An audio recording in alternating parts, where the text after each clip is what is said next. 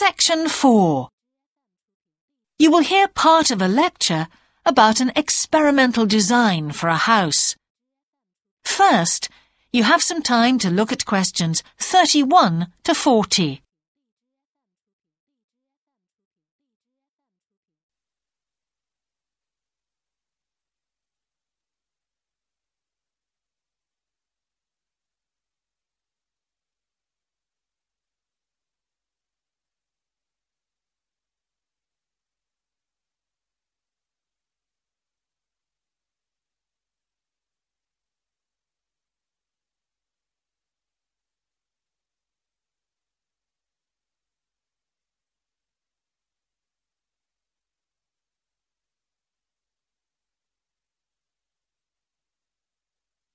Now listen carefully and answer questions 31 to 40.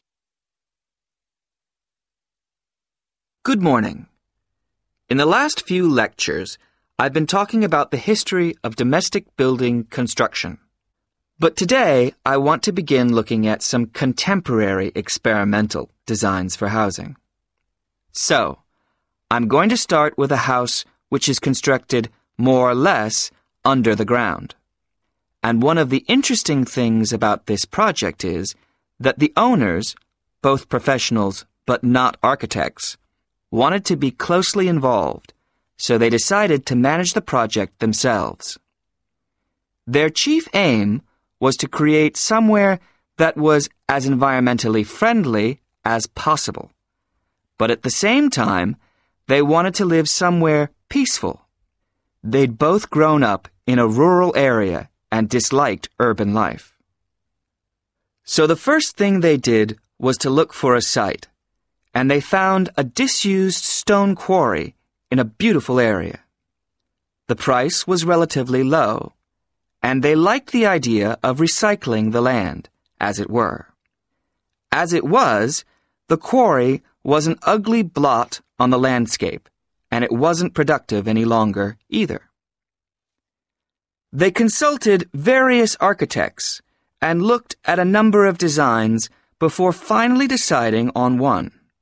As I've said, it was a design for a sort of underground house, and it was built into the earth itself, with two stories.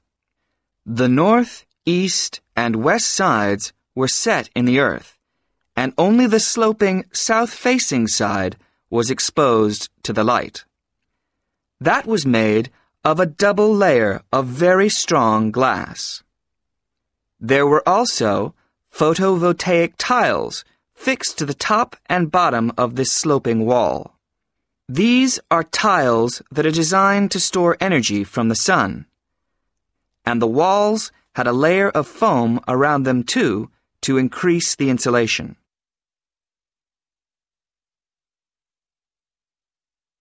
Now, what is of interest to us about this project is the features which make the building energy efficient.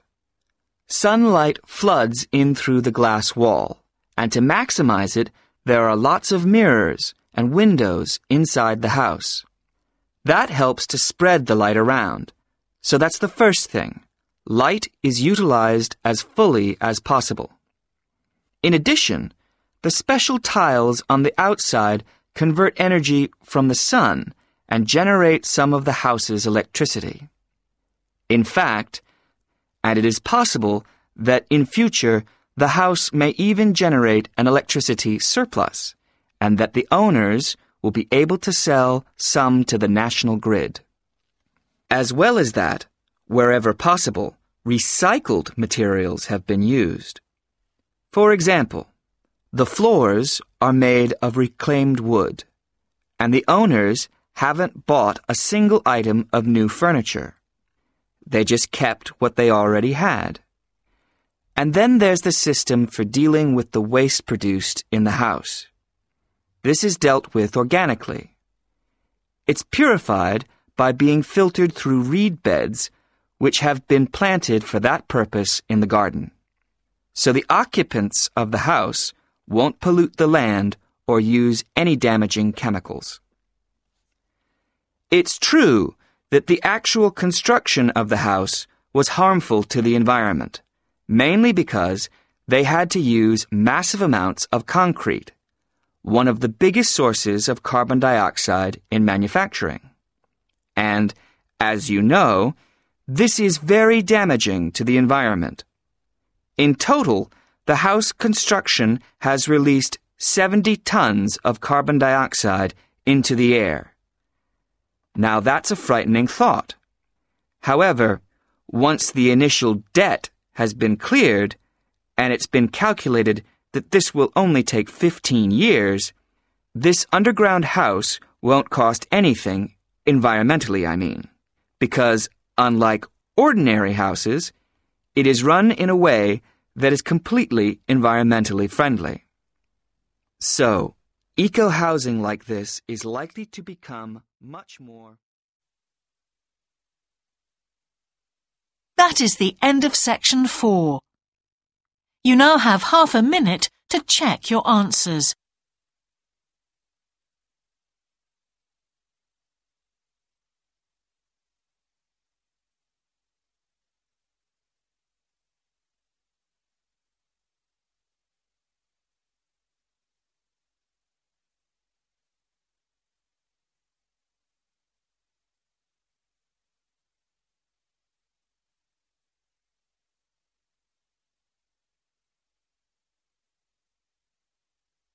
That is the end of the listening test.